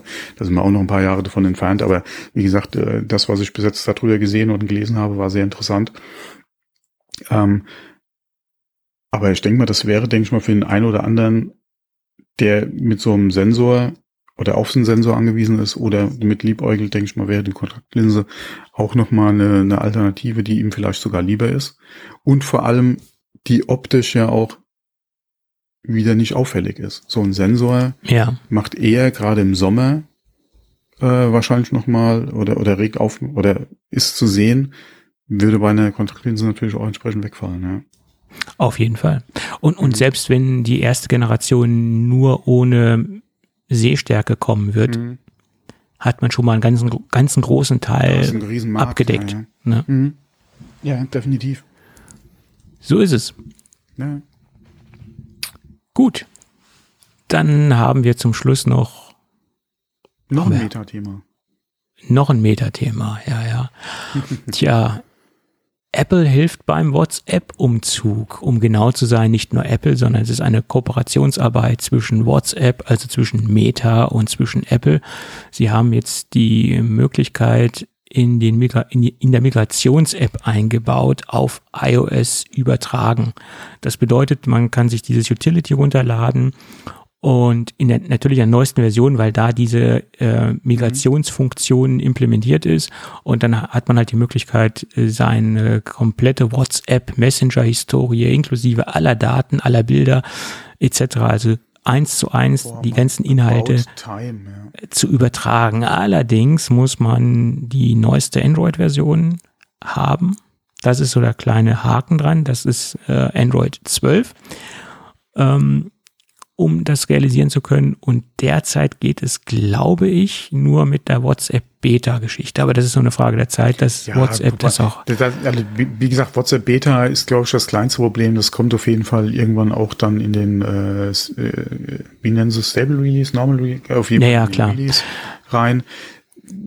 Android 12 ist, denke ich mal, so das größere Problem. Hürde, vor allem für viele, die halt schon Android oder ein Android nutzen äh, und wo nicht sicher ist oder wo wir, wo sie vielleicht eh schon wissen, dass da nie ein Android 12 Update kommen wird. Die haben dann eh gelitten. Ähm, klar, mit einem Neukauf. Ja, obwohl ist auch wieder die Frage, nicht jeder Hersteller liefert aktuell auch äh, Android 12 mit aus, ja. Eben. Ähm, das ist, denke ich mal, die größere Hürde. Ja, also der Kreis von Leuten, die diese Komfortfunktion in Anspruch nehmen können, der ist doch relativ beschränkt im Moment. Ähm, überschaubar ja, aktuell noch. Sehr überschaubar, ja. Ja, okay, aber das ist ja auch nur eine Frage der Zeit. Irgendwann ist Android 12 dann auch auf mehr Geräten verfügbar, beziehungsweise wird äh, entsprechend ausgeliefert, ja. Was ich mich frage ist, warum kann das WhatsApp nicht einfach oder, oder Meta in WhatsApp einbauen? Was ist da das Problem? Eine Backup-Funktion hast du doch sowieso schon. Dann mach doch nur, dass die auch auf iOS wieder, hm, keine Ahnung. Ja, und vor allen Dingen, wenn ich innerhalb des Ökosystems bleibe, dann ist es ja sowieso kein Problem. Also das ja, ist es ja. Das ne? sollte man annehmen, ja. Also wenn ich in iOS bleibe, dann aufs neue Gerät ist es, ist es kein Problem, habe ich schon oft also gemacht. Das meinst du? Ich habe gedacht, ja. wenn du innerhalb von WhatsApp bleibst. Naja, das, ja, und wenn ich innerhalb von Google unterwegs bin, ist es ja auch gar kein Problem. Nur ja. dieses Plattformübergreifende, mhm. das, das ist halt das Problem. Ne? Und das ist jetzt ja, wie gesagt, gelöst, aber auch nicht für alle ist es mhm leider noch nicht gelöst. Das Aber Problem. immerhin, immerhin. Ja, ja. Weil wenn einer da mit so einem sehr günstigen Android-Phone ankommt, wo definitiv niemals Android 12 drauf ja. laufen wird, der hat von vornherein echt gelitten. Ne? Und, und machen wir uns nichts vor, der Massenmarkt, ja, klar. der ist im sehr günstigen Android-Bereich ja. unterwegs. Mhm. Und gerade die Leute, die so viel Wert auf WhatsApp legen, äh, die sind teilweise exklusiv in Anführungsstrichen auf WhatsApp unterwegs und die haben in vielen Fällen gar kein Flagship-Phone, weil die auf die restlichen Funktionen wenig Wert drauf, äh, weil, weil die auf die restlichen Funktionen wenig Wert legen. Ja. Ich kenne Leute, die äh, haben ihr Smartphone nur wegen WhatsApp. Also gibt's. Ja, ja das hat sich halt zu im Prinzip okay, klar, es kommt immer drauf an, auf welchem Teil der Erde du unterwegs bist, ja. in welcher Blase, aber in, es ist im Prinzip der äh, Messenger, ja. Ja, ja, klar. In den Staaten, Gott sei Dank, nicht so weit verbreitet wie jetzt zum Beispiel in, in Deutschland, also oder in Europa. Europa ist ja sehr groß, ja. Ja, hm. auf jeden Fall. Ja, wobei, guck mal wieder China, da ist es dann auch wieder. Weibu oder, ja. Ja, aber äh, weltweit hat er schon. Äh, nicht Weibu, Weibu war was anderes. Äh, WeChat ist äh, da drüben. Ja. In ähm, genau so, ja, vor allem WeChat ist es auch nicht mehr so einfach, einfach, äh, einfach, einfach, einfach äh, ein äh, Konto anzulegen, ja. Ja. Ja, obwohl WeChat ja nicht nur ein Messenger ist. Also da gehen ja noch ganz andere Dinge, ja, ja, die bei uns ja gar nicht so denkbar sind. Also das ja. Gut. Dann würde ich sagen, lass uns doch nochmal in die Gadget-Ecke abbiegen. Was hältst du denn davon? Oh, können wir gerne machen, wenn du da was hast. Ich habe was ganz, ganz, ganz, ganz Neues. Wie so oft, wenn ich mal äh, Gadgets präsentiere und über die ganzen Gadgets spreche. Ähm, und das ist ein Gadget aus dem Hause Nomad. Und ich würde sagen, das ist eines der ersten, ich will jetzt nicht sagen die erste ähm, Ladestation, äh, aber ich würde sagen eines der ersten Ladestationen, die das MFI-Siegel Made for Mac Safe bekommen haben von Apple. Und ähm, das beinhaltet die Funktion oder das Feature, dass ein offizieller Apple MFI zertifizierter MagSafe Ladepuck verbaut ist. Auf gut Deutsch kann man sagen, es ist ein Original äh, MagSafe Ladepuck äh, verbaut und äh, Nomad baut ein wenig drumherum. Und was sie drumherum bauen, ist äh, von der Wertigkeit nach meiner Meinung kaum zu übertreffen. Wir haben äh, den ersten Punkt, den einen so, der mir sofort ins Auge gefallen ist, oder besser gesagt ins Gewicht oder in die Hand gefallen ist, ist der Punkt, dass das Ding extrem schwer ist. Und das ist auch sehr gut, dass es so schwer ist, weil wenn man das äh, MagSafe-kompatible iPhone oder auch das MagSafe oder die MagSafe-kompatiblen AirPods drauflegt, ähm, das Ladegerät dann auch einfach dort stehen bleibt, auf dem Tisch oder auf der Unterlage, wo das äh, Ladegerät steht und nicht einfach mit angehoben wird, äh, wenn man das iPhone abnimmt. Und das ist auch sehr gut durchdacht, weil das Ding wiegt 515 Gramm und somit bleibt das Ding wirklich am Tisch stehen und man kann einfach das iPhone abziehen und äh, man muss jetzt nicht noch die Ladestation festhalten, sondern man muss einfach nur das iPhone nehmen und das einfach vom Gerät lösen. Und das funktioniert wirklich problemlos. Ähm, es ist nicht nur MagSafe-kompatibel, sondern es lädt auch QI-fähige iPhones auf oder auch generell QI-fähige Smartphones. Äh, mit dem MagSafe-Standard werden dann bis zu 15 Watt übertragen.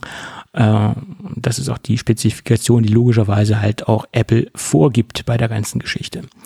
Ähm, wie ich eben schon sagte, das Ding ist von der Verarbeitungsqualität und von der, vom Erscheinungsbild extrem wertig, sehr hochwertig äh, verarbeitet. Wir haben ein massives, schweres Metallgehäuse. Wir haben eine Glasplatte auf der Oberseite und Dementsprechend ist zentriert auch der Original MagSafe Ladepuck verbaut. Das Ding gibt es in zwei verschiedenen Farben. Es gibt es einmal in Silber-Weiß und einmal in, in Schwarz. Ich habe es jetzt äh, in ähm, Silber-Weiß vor mir liegen, finde ich am schönsten, aufgrund dessen, dass auf dieser glänzenden schwarzen Oberfläche immer extrem schnell der Staub zu sehen ist, habe ich mich für die weiße Version entschieden und dann fällt dieser äh, weiße Ladepuck auch nicht so auf. Ähm, ist dann sehr schön, der Übergang ist dann sehr schön fließend zur weißen äh, glossy Glasplatte, die auf der Oberseite verbaut ist. Ähm, wir haben USB-C als Ladeeingang. Äh, wir haben ein abnehmbares USB-C-Kabel. Es wird auch ein USB-C-Kabel mitgeliefert. Das ist zwei Meter lang. Das ist dann auch passend in der Farbe zum jeweiligen Gerät. Ich habe hier logischerweise ein weißes Kabel beiliegen. Das ist dann auch sehr hochwertig gesleeved, also ein Nylon, Nylon ummanteltes Kabel. Und bei der Länge hat sich Nomad da auch nicht lumpen lassen. Sie legen zwei Meter bei und damit kann man schon ordentlich was anfangen. Also das Ganze ist sehr schön, pass, passend aufeinander abgestimmt, Kabel und Gerät. Also wirklich ähm, von der Wertigkeit ein Produkt, was äh, äh, nach meiner Meinung seines seinesgleichen sucht. Äh, ich habe selten so was hochwertig verarbeitetes in der Hand gehabt. Also das hat mich sehr, sehr positiv überrascht. Ja, funktionstechnisch tut es das, was es soll. Äh, nach meiner Meinung steht hier im Vordergrund oder der große Pluspunkt die extrem wertige, wertige Verarbeitung, die wir ja ähm, generell von, von Nomad-Produkten äh, ähm, gewohnt sind. Ja, und ich glaube, derzeit aufgrund der äh, Made for MagSafe Geschichte äh, eines der wenigen Produkte, die das so anbieten können. Tja, Straßenpreis, nee, Straßenpreis ist es nicht, sondern die UVP Die UVP liegt bei 99,95. Ich denke mal, wenn sich das Produkt weiter im Markt etabliert hat, äh, wird der ein oder andere Händler das vielleicht noch ein bisschen günstiger anbieten können.